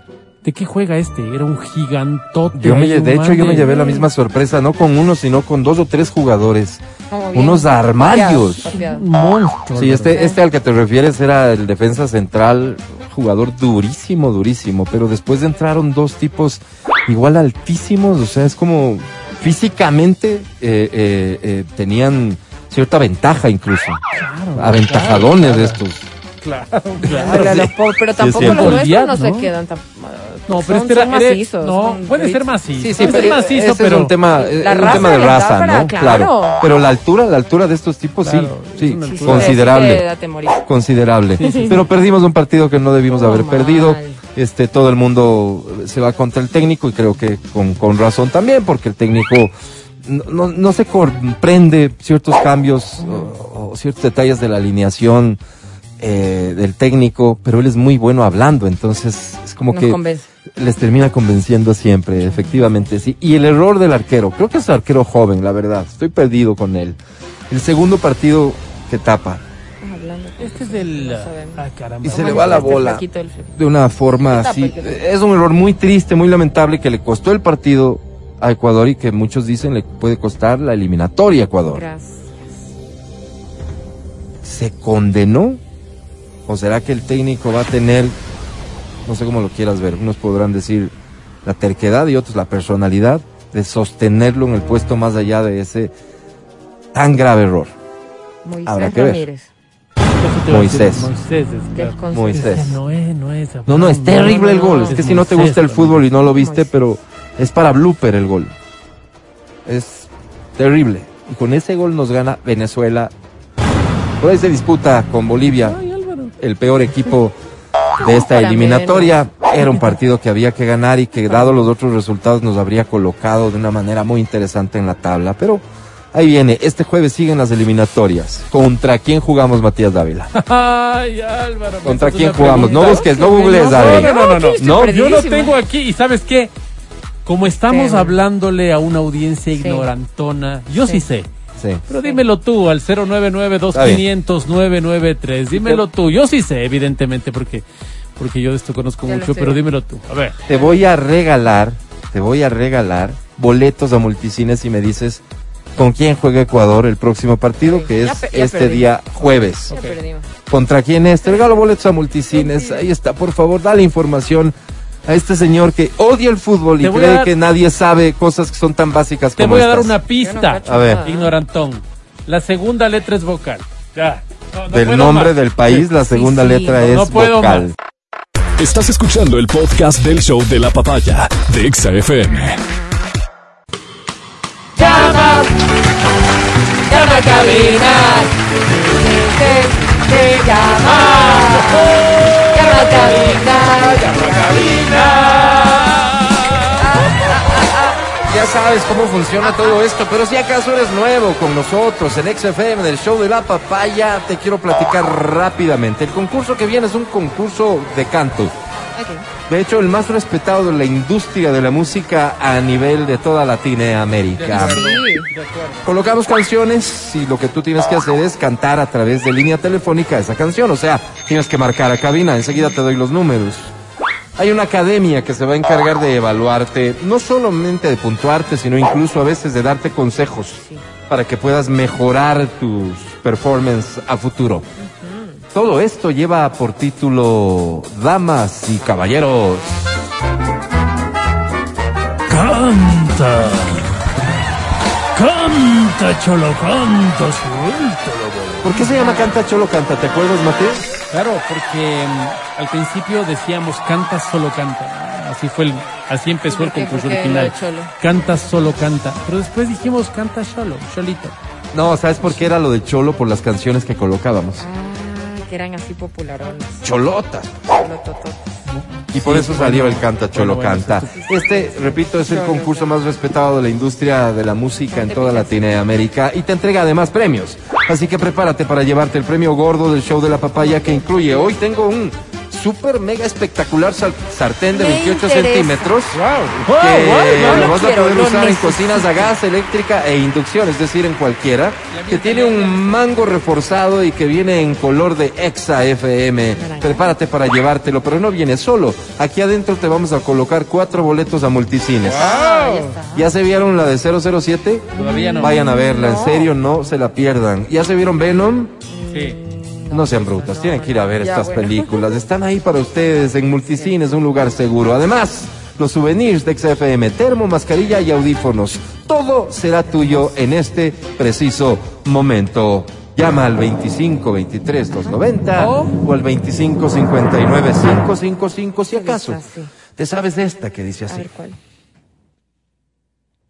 ¿Ya? Un, dos, tres. ¿Cómo no me voy a saber esa? por- ¿Cuál es, Adri? Yo, Ojos Negros de Montaner. Ricardo Montaner. La canción se llama Ojos Negros.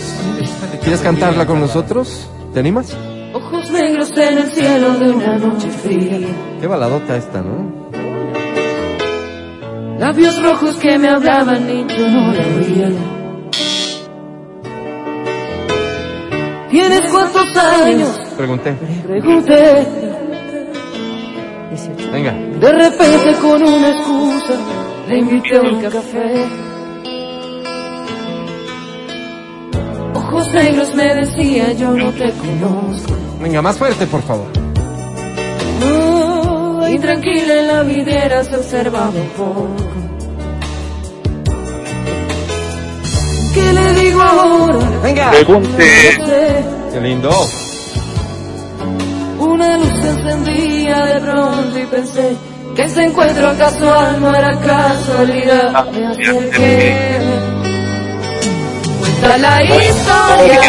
que un día volvió algo descansada Retrasada y nerviosa. y nerviosa, ya casi a las dos. Cuenta la historia que un día Y a volvió, mi encuentro volvió. Que a mi encuentro volvió algo Retrasada y nerviosa. y nerviosa, Exacto. mirando el reloj. Qué bonito, bravísimo. Oye, eh, me hiciste pensar en algo y, y me imagino que a todos nos pasó alguna vez. Esas canciones que crees que te sabes pero no te sabes. Porque ¿Verdad? la O hemos sea, escuchado muchas Me veces. puse nervioso. Ah, es eso, son los nervios. ¿Cómo te llamas? Freddy Romero, Freddy Romero, bienvenido, mi Romero. querido Freddy. ¿Cuántos años tienes? 46 años. ¿A qué te dedicas, Freddy? Bueno, me dedicaba a chofer de taxi, pero mañana a las 6.50 me chocaron el carro. No me digas. ¿Qué pasó? A ver, cuenta. No, lo que pasa es que el coleguita que me chocó no respetó el pare y me fue dando ahí en el lado derecho del carro. No me digas eso. Oye, perdón, no, pero la- las preguntas son de un amigo, en serio, preocupado por tu situación. ¿Asegurado el carro? No, es año 2014, no. Ya no. Yo no estaba asegurado y el de él era nuevo, tampoco ha tenido seguro. Y si fue culpa del coleguita ser. este, porque lo de coleguita me suena medio como hasta irónico, ¿no es cierto? Eh, ¿El coleguita se va a hacer cargo de los costos? Este, estaba conversando con él, pero no, no, no quiso, entonces ya, ya se llevaron los carros detenidos. Puede Qué relajo. Oye, ¿y al ámbito legal. Cómo funciona en este caso? No sé si te ha pasado antes. O sea, se tiene que dar un proceso, determinar el juez de quién fue la responsabilidad y al final podría el juez decir, usted tiene que pagarle al señor los costos. claro, o sea, envían eh, al CIAT para que haga inspección del lugar de los hechos y de ahí una audiencia que debe ser más o menos en un mes. Ojalá pasen Claro. por su parte. Claro, Y vas a estar un mes parado. Eso, sin trabajo. No, y pagas también el, el garaje donde está el carro, el patio, Claro, del patio. Pues wincha, garaje, Sí, sí, sí. todo. Wow. Entonces vamos resumiendo el impacto de este chistecito del coleguita por pasarse un, un pare, ¿no? Sí, claro, hay una Mejía y Cuenca. No respetó el pare, No, se te, pasó te bien. choca. Inclusive eso es lo que quería también decir. a los Ajá. En el área del centro deben ir despacio y este colega iba encima de eso con, con cliente. La cliente se le bajó enojada, le insultó y todavía le pregunta si está bien. Le dije, que no, estoy golpeada y se bajó y se fue en otro, en otro taxi. Entonces, en el centro los colegas tengan cuidado, pasen viendo, o sea, hay carros que no están solo ellos, pues hay más carros también que están andando por el centro histórico. Oye, y lo que dicen siempre los, los expertos, porque a veces nosotros nos complicamos mucho y entramos en detalles que ni siquiera valen la pena. Si se respetan las normas y la señalización, se evitan los accidentes. Así de simple, así de simple. Tenías un pare, tenías que detenerte. Entonces, decía yo, el resumen del chistecito es, eh, ya hay costos que se derivan de todo lo que ha ocurrido. Un mes, en el mejor de los casos, sin que puedas trabajar y generar recursos, porque luego de eso, si el juez decide a esperar la reparación del auto y demás. Oye, perdóname, ¿no? Perdóname, pero ¿y mientras qué vas a hacer? acá ahorita, eh, bueno, yo estoy ahorita a cargo de mis tres hijos, pues entonces, nada, mañana tendré primero que ir a ver un, un abogado para que me inicie los trámites por la audiencia. Y de ahí, pues, no sé, tendré que dedicarme a, qué sé yo, no sé, ir a cuidar carros, no sé, irme a ver algún trabajo de, de chofer, no sé. Algo tendrás que inventar. Eh, cuéntame un poquito cómo está, cómo está tu familia conformada. Perdón, ¿Cómo está conformada tu familia? eh, soy padre soltero y tengo a mis tres hijos, dos varones y una nena. Dos varones y una nena. Y eres padre soltero, es decir, dependen 100% de ti. Claro, sí, al momento. Oh. Y entonces es lo que me chocó hoy de mañana, pues, estaba choleña, pero ahorita que les estaba oyendo a ustedes, eh, algo que me alegré, bueno, bueno, todas las cosas que ustedes hablan también. Ya, bueno, pero te tengo mejores noticias que, que, que el simple hecho de que tal vez por las tonterías que dice Adri o, o- o Matías, Perdóname, Freddy. este, tú puede- te podamos sacar una sonrisa o por la musiquilla te distraemos, en fin.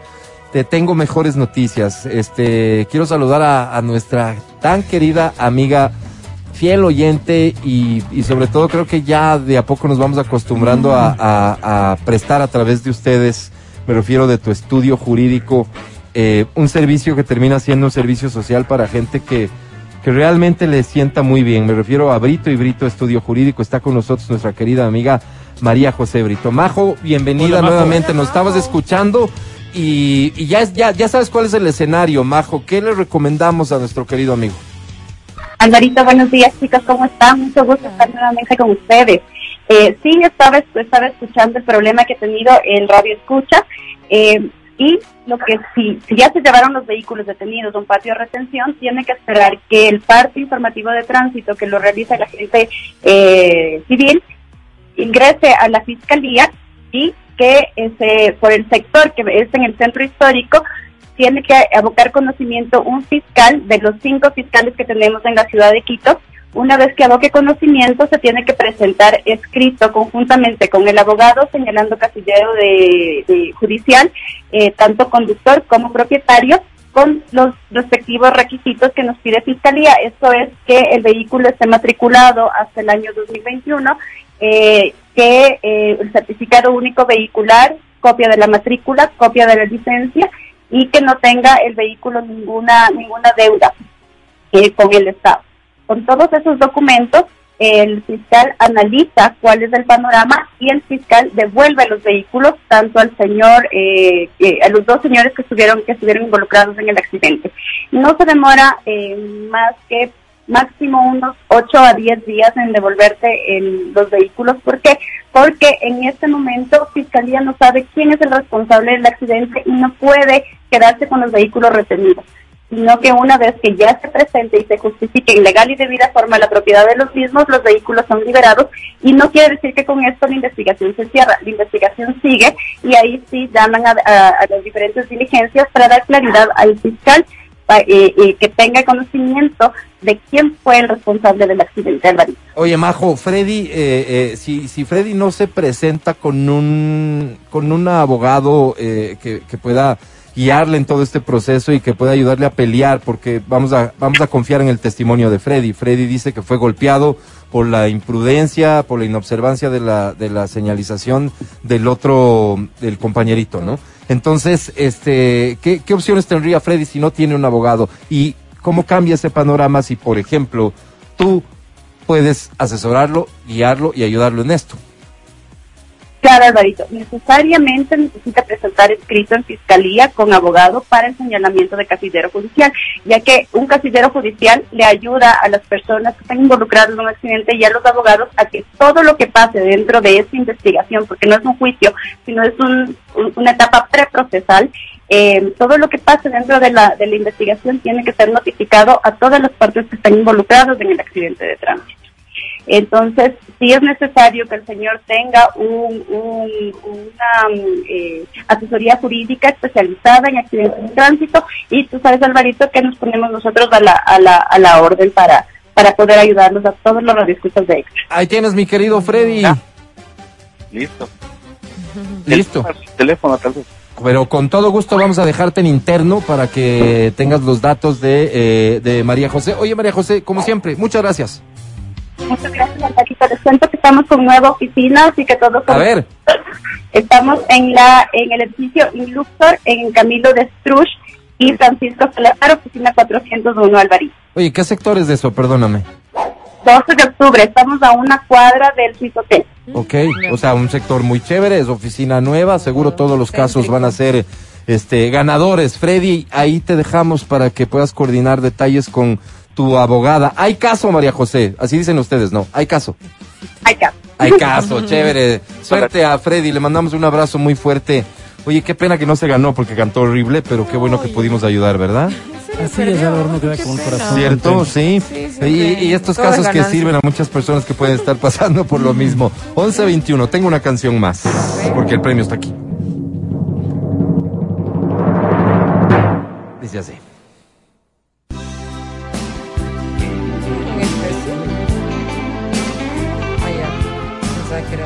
Ahí está la señora Alejandra Guzmán, se llama Ten cuidado con el corazón.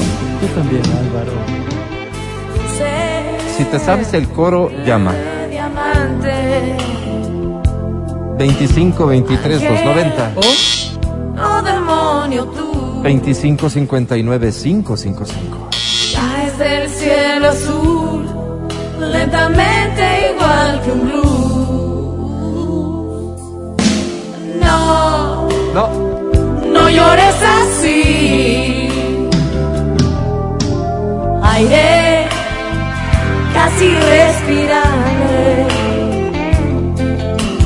Calles del atardecer. dice. Mitad hombre con mujer. Flaco más que un alfiler.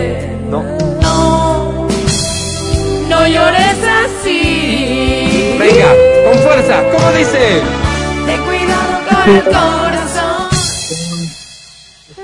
este mundo material que te destrozar. Por nada, con el corazón, con las balas, con todo lo demás, donde descuido y te pueden desplumar.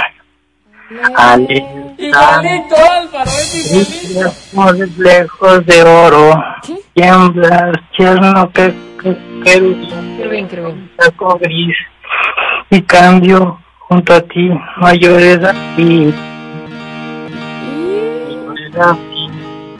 Ten cuidado con el corazón. Este mundo material. Estoy rezando o algo así. Está ¿Ya? Nada. Ten cuidado con corazón. Sí, Álvaro, dile algo. Sí, por favor. Lo demás, Basta. desplumar. Alerta. Jugándome en la piel te llevo a conocer esta ciudad oscura y más ¿Qué está leyendo, corazón. ¿Por qué date por ver? Por favor. Por nada. Qué hermoso. Gracias.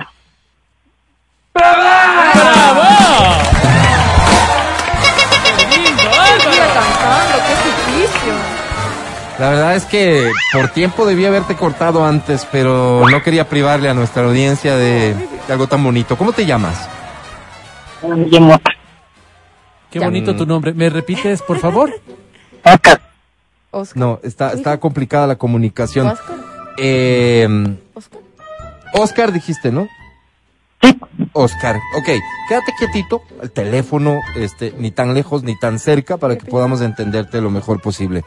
Oscar, por favor, tu apellido y tu edad. 30 años, Oscar Prado. Ok. Oscar. Prado. Tu fecha de nacimiento, por favor. Otra vez. Nací en 1990. en 1990. Pero, Ok, pero espérame un segundo, una aclaración. Cuando alguien te pregunte fecha de nacimiento, tú tienes que decir día, mes y año. ¿De acuerdo? Y para evitar confusiones, para evitar confusiones, por ahí alguien te pregunta, oye, ¿y tu fecha de cumpleaños? Ahí solamente dices día y mes. ¿Sí, Oscar? Sí. Ok. Oye, ¿tu fecha de cumpleaños? 17 de noviembre de 1990. No. Sigue. A ver, Oscar querido, Oscar, querido. cuando es fecha de cumpleaños, si alguien te pregunta, recuerda solo decir día y mes. ¿De acuerdo? Cumpleaños, nomás. Sí, ok. Vamos de vuelta, mi querido Oscar. Por favor, fecha de nacimiento. 17 de noviembre. ¿De él? No, mentira. Pero, De nacimiento, Oscar. Oscar, cuando es nacimiento, en cambio, ahí sí va el año, ¿te acuerdas? A ver. A O sea, día, mes y año cuando es nacimiento, día, mes cuando es cumpleaños. ¿Quieres que lo practiquemos? ¿Estamos Oscar? claros? A ver, conmigo, ¿Sí? Álvaro, por favor. Venga, Pregúntame a mí. venga. Sí. Matías, D- Dime, Álvaro. tu apellido, por favor. Mi apellido es Dávila. Fecha de nacimiento. Es el eh, 29 de septiembre del 73, quedar Álvaro. todo. Bien dudaste Ya te ibas a como quedar, Oscar. ¿no? ¿Ves que no, Qué feo. es que no es fácil? Oscar, querido, tenemos que seguir, ¿de acuerdo? Eh, Oscar, Que diga bien. fecha de cumpleaños. 17 de noviembre del 90. Sigue, sigue, no entendió. A ver, Oscar. ver, voy. Oscar. A ver. Yo no voy a tomarle. no. Hagamos No una sé, cosa. espérame un segundo, ya, ya se me ocurrió algo. Oscar, ¿tienes eh, dónde apuntar? Sí. Ya. Ok, No, ya este, pero ahorita ya tienes a tu mano papel y lápiz. Sí. Ok. Ok, entonces apunta, por favor. Pon así como subtítulo, ¿no? Cuando me preguntan Con- fecha de nacimiento, dos rojo, puntos pero, aparte. con rojo, Cuando con me rojo. preguntan fecha de nacimiento, Con rojo, pero, dos puntos aparte. Me avisas cuando ya estés. pero con rojo. Ya. Debo responder Ahora con azul. Ya. Debo responder. día, No. mes y año. ¿Ya? Aparte. Sí. Aparte. Más Cuando cuándo. me cuando me preguntan fecha de cumpleaños, con- dos puntos Con aparte. rojo le. Cumpleaños. Ya cuando me preguntan Fecha de cumpleaños, dos puntos aparte. Debo responder día y mes. Pon ahí, por favor, pon eh, en, en mayúsculas, no año. Con No rojo. año. Con rojo le pones. No. No año. No año. Entonces, No, no. eh, mira, vamos a hacer un ejercicio, ¿no es cierto? Sí, Entonces, vamos. cuando yo te diga cuál es tu fecha de nacimiento y aplauda, ¿no es cierto? Tú vas a contestar únicamente la de tu nacimiento. ¿Ok, Oscar? Vamos. Oscar, ¿cuál es la fecha de tu nacimiento? 17 de noviembre. Oscar, a ver, vamos a hacer lo siguiente. Me No, no, no, me yo entiendo que haciendo estudiar las yo entiendo que no es fácil, no Oscar, así que no te preocupes. Vamos a hacer una cosa, Oscar. Si apuntaste, ¿verdad? Sí. Te Ya. entiendo. Entonces, vamos a hacer lo siguiente. Hoy repásate eso.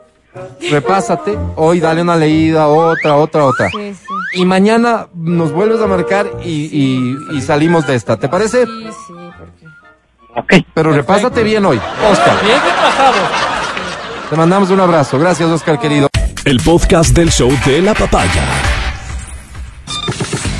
Seguimos con el show de la papaya en Exa FM. Ahora presentamos Lo anunciado. A esta hora, el show de la papaya se complace en presentar el único segmento que te permite dejar de lado la soledad y encontrarte con tu nuevo amor. Esto es Almas Solitarias. El clasificado del amor. Casi todos sabemos querer,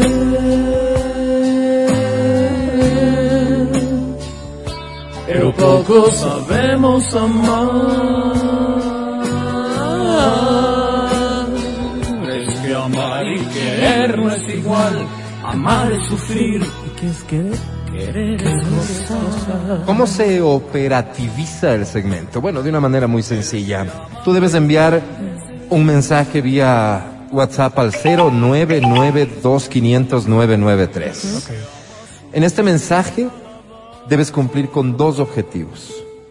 El primero, dejarle saber al mundo, a esa persona que estará esperando por ti, quién eres. Intenta describirte de la mejor manera posible. No hay una regla a seguir. Déjate llevar por tus emociones, por tus sentimientos, para en ese primer párrafo poner todo lo que sea importante sobre ti. Vendedor, vendedor. Buena idea. En el segundo párrafo, en cambio, intenta definir el perfil de la persona con la que ojalá mañana ya quisieras amanecer. Pudiente que pueda mantenerme bien. Esa persona con la que el próximo feriado podrías irte a la playa. Esa persona con la que ya veremos cómo, pero celebraremos a la ciudad de Quito. Esa persona que te acompaña a las cenas, almuerzos de Navidad. De la empresa. ¿Cómo te gusta? ¿Qué has soñado? Intenta ser muy específico. El porcentaje de eficiencia de este segmento supera el 78%. Va a la par de la popularidad del presidente. Si vas a decir algo de mi presidente, primero te lavas de los. Vamos a darte exactamente 41 segundos para que envíes tu mensaje. Te repito, al 0992500993, cumpliendo con estas tres recomendaciones, Perfecto. las que ya mencioné. Una, dos y tres. Uno, Álvaro. Ay, de uno, qué pena. O sea, qué, Álvaro. qué alegría también, ¿no? De- dos. ¿A dos, ve? ¿Ya van dos? Pero es como raro. Raro esto. Por favor, acérquese a la cooperativa a cancelar, dice este Álvaro. Ay, no, eso no vale. Este ni. ¿Te parece si mejor actualizas? Actualiza el Álvaro. ¿Cuál aplasto? Ese, F5. o- o muévele- F5. o muévele el, el mouse. Eh, como decía yo, ahí está. Claro. Uf, Quedan 20 segundos. que son los del feriado, pues. Quedaron, quedaron acumulados. La 10, gente viene destruida 9, del feriado. 8, 7, 6, Vamos, Álvaro. 5, 4, 3, 2, Colombia, Álvaro. 1, 0. Sola. Ahí estamos, ¿no? No hemos sido los únicos. Permíteme, mientras organizo los mensajes, escuchemos esto, por favor. Todo a mi alrededor. Esa es otra canción. De forma aleatoria leeré los mensajes. Este dice... Qué buena canción esta. Pero estás leyendo y te... Amigos de almas solitarias, El clasificado del amor. me llamo Iván Donoso. Hola, Iván. Soy ingeniero dental con PhD en ambientes y culturas ancestrales. ¿Cómo, nada que Álvaro? ver lo uno con lo es otro. dentista o eres antropólogo. Me llena mucho saber que haya un espacio Que haya, para que que gente como yo, que no tiene mucho tiempo de socializar, pueda encontrar una persona que le acompañe en la vida. Felicidades. Gracias, pero no Gracias. Iván. Busco. ¿Qué buscas, Iván? Ay, ay, ay. Busco um, una chica dulce. Mi madre era muy distante conmigo, así que busco más bien lo contrario. Que sea muy tierna y que se preocupe por mis cosas. Oye, eso es lindo. que esté pendiente de mis citas médicas y mis juegos de fútbol. Qué. En definitiva, que me dé un espacio prioritario. Busco una mujer que me dé la imagen materna que necesito para terminar mi desarrollo afectivo. No, pues, es que Álvaro, verdad, es consciente de sus mamá. carencias. No, Está no. muy bien. Bueno, respetemos, ¿no? Sí. Amor. Qué soledad, Álvaro. Tengo otro mensaje, ¿lo leo o escuchamos la canción completa? No, no, sí, yo creo por que léelo nomás. ¿Sí? Sí. Bueno, este dice amigos de almas. Almas solitarias, Álvaro. El clasificado del amor. Me llamo Guacho. Hola, guacho. Soy un hombre de mundo. Conozco la Morita hasta adentro. También Guamaní, el Comité, la Occidental y Quito en general. Ah, En la costa conozco Puerto Viejo. Creo que Wow. está de más seguir contándoles. Sí, sí. Con eso creo que ya es suficiente para que se den cuenta qué tan de mundo soy. Demundísimo. Me gusta el buen trago, la buena hembra, Opa. la buena conversa y la buena colada morada. Por supuesto, la de mi madre.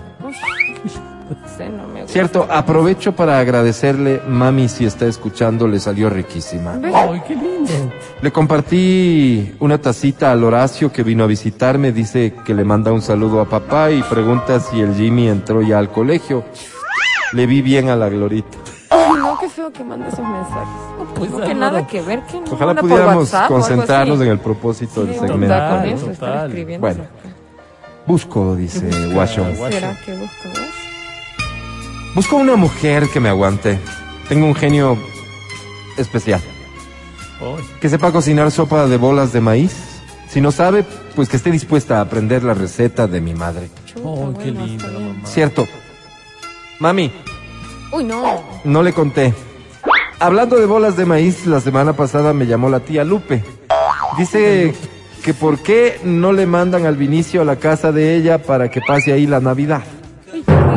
Está de que con el Armando se den un tiempo y conversen, mami, porque el Wambra en la casa se va a aburrir. ¿No tiene WhatsApp esta Otra gente? cosa, la Violeta dice que está diciendo que la Irma se ha ido a vivir de pispireta con el remigio. No, pues Álvaro. feo. O sea, Que ha ¿cómo de estar preñada, han dicho, en la casa del balito. Le cuento para que le diga al Jorge que no esté contando cosas. Luego hay enojos y Ay, no, resentimientos. Sí, pero si él es el primero que Amigos, eso sería. Saludos. Oye, qué feo. Amigo, hay No es WhatsApp. para eso el segmento. No, no. O no, llama. no. Es, es para encontrar pareja. Veamos si El este, balito, no sé qué. si este mensaje. ¿Quién? Me hace llorar esa canción. Amigos de almas solitarias, El clasificado del amor. me llamo Edmundo. Hola, no. Pero me siento cómodo cuando me dicen Edmund. Hola, Edmond. No sé, es hasta más corto, más fácil. No me parece. Vivo en la Gasca. Soy un hombre solitario, pero no por decisión, sino más bien por coyuntura. ¿Por qué? ¿Y eso es? No soy de aquí, sino de Loja. Tengo a bien tocar la guitarra, cantar, tocar el charango y algo de bajo. Ah, wow. Como buen lojano soy amante de las artes. Claro. Me gusta pegarme uno que otro traguito, pero con mesura siempre. Mesura, mesura. A mi humilde criterio, soy un hombre divertido. Lastimosamente no sé si son las quiteñas o tal vez el hecho de que llevo poco tiempo aquí no me ha ido muy bien con las mujeres. Como quisiera tener la pinta de Don Mati. Seguro otro gallo cantara. Pero acudo a ustedes porque busco. Si pinto. Horrible. Busco hombre de entre 25 y 35 años, bien parecido y de buenas costumbres. Que no se le caigan las manos por hacer las cosas de la casa, que sea tierno y amigo antes que nada. Edmund. Que vea el reto del calamar para ver juntos. Que ame la música y que no tenga reparo alguno en trasnocharse en nombre del arte. Que sea seguro de sí mismo y que tenga un bonito cuerpo. Todo ¿Qué esto para ver eso? si, haciéndose mi amigo, podemos ir a encontrar peladas, porque estoy Ah. pensando que tal vez no me paran bola a mí por feo. Ahora entiendo. Buena claro, es buena, Edmund. buena. Como Buena anzuelo, claro. Está ¿Ok? súper bien. ¿Está bien? Buena estrategia, Edmund. Ah, Pero elegir mejor el siguiente mensaje. Vamos a ver si este. Random, Pero antes, ¿qué les parece? me parece. ¿En serio crees que me importa eso que dicen de ti? Pero como corazón, ¿quién te puede derribar si eres todo para mí? ¿A quién dedicarías ¿Acaso esta? vas a rendirte por lo que hablen los demás? Seguro tienes a alguien, ¿no? Que se enteren Todos tenemos vez, un- ¿y qué? Yo jamás renunciaré al amor que tú me das. Si acaso Venga. voy a amarte más. Aunque no te gradúes. 11.51, el último mensaje de hoy dice Almas en soledad. Alma solitaria. El clasificado del amor. Estoy aquí. Me llamo Graciela Olivo. Hola, Graciela. Desde el colegio me pusieron un apodo para simplificar mi nombre. Me dicen Olive. Hola, Oli. Como dijo el señor de arriba, es hasta más corto.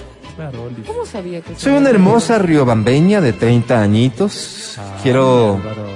Despertar mi sexualidad dormida. Opa. Me han dicho que a los 30 es que la mujer empieza realmente a Y vivir. claro que Sí. ¿Es cierto eso, Adrianita? Es, es cierto. sí. Soy diseñadora Confirmo. gráfica y pirata. ¿Cómo?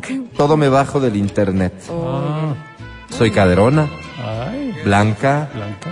esbelta, piernona y muchas cosas que no puedo escribir porque seguro hay guaguas oyendo. Uy, no. Wow, Álvaro. Cosas Amigos. Necesito probar varón. Opa. ¿Cómo? Por eso les escribo. Que Dios te aleje de mí. Busco. ¿Qué busca? ¿Será que busca? Busco hombre rudo, barbón, violento y feo. Ay, feo esa parte. Que parezca leñador con traza de malo, que chupe como bidón de gasolina y que en las fotos aparezca siempre bravo.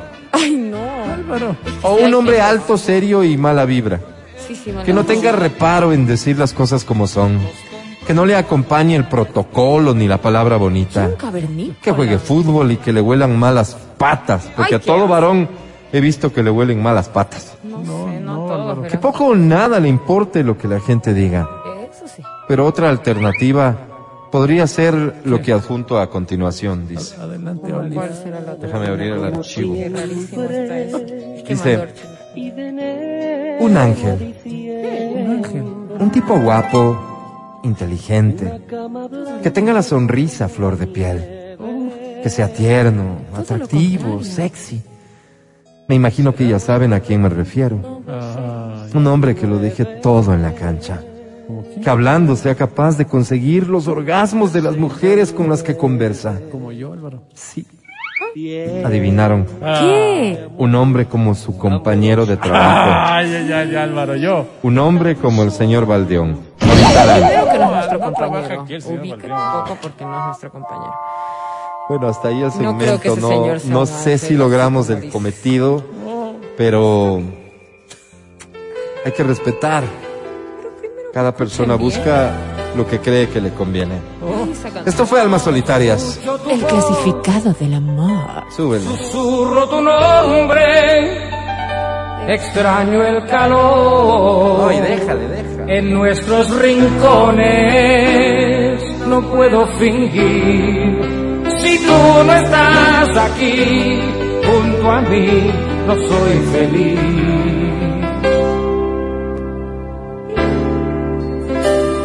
Confieso mi amor, ya no soy el mismo. Te quiero olvidar y no lo consigo. Te recuerdo más que hace un año atrás y siempre tú, mi mundo tú. Y pienso en ti, mi fórmula de amor. Y pienso en ti sin ver la solución. Con José Feliciano nos despedimos. Gracias por escuchar el show de la papaya hoy. Mañana estaremos de vuelta después de las 9 de la mañana con este maravilloso equipo. No, que no se vaya José Feliciano, que no se vaya. Con este maravilloso equipo, decía yo, conformado por Whitney, para quien pido un aplauso. Ayer ganó su equipo, Álvaro. Por el gran amigo y profesional Francisco Pancho Almeida, para quien pido un aplauso. Que ha venido muy guapo el día de hoy. Pido otro aplauso para quien lleva a cabo la producción audiovisual del programa. Para Feli en Democracia TV. Ese sí no sé quién es, pero yo aplaudo, Álvaro. Pido un aplauso para la sensei Verónica Rosero, que esperamos pronto esté de vuelta con nosotros. Bravo, Que Álvaro. la extrañamos mucho. Y pido sobre todo un aplauso, como José José, para el amor. Para el amor, Venga. Mi fórmula de amor. Y pienso en ti sin ver la solución. Fuerte. Porque te tengo que olvidar. Porque te tengo que olvidar. Si yo te amo. Si yo te amo. Eso fue todo. Muchas gracias. Soy Álvaro Rosero, el más humilde de sus servidores. Matías Dávila, que estés bien. Hasta mañana. Amigo querido, gracias a todas las personas que nos han escuchado en Riobamba, también en Quito y en el mundo entero. Nos vemos el día de mañana. Coman rico. Chao, chao. Adri Mancero, que estés muy bien. Hasta Que mañana. tengan linda tarde, que tengan un excelente inicio de semana, que vengan recargadísimos. Ojalá que hayan venido recargadísimos del feriado. Los quiero mucho. Hasta mañana. Feliz lunes. Bye.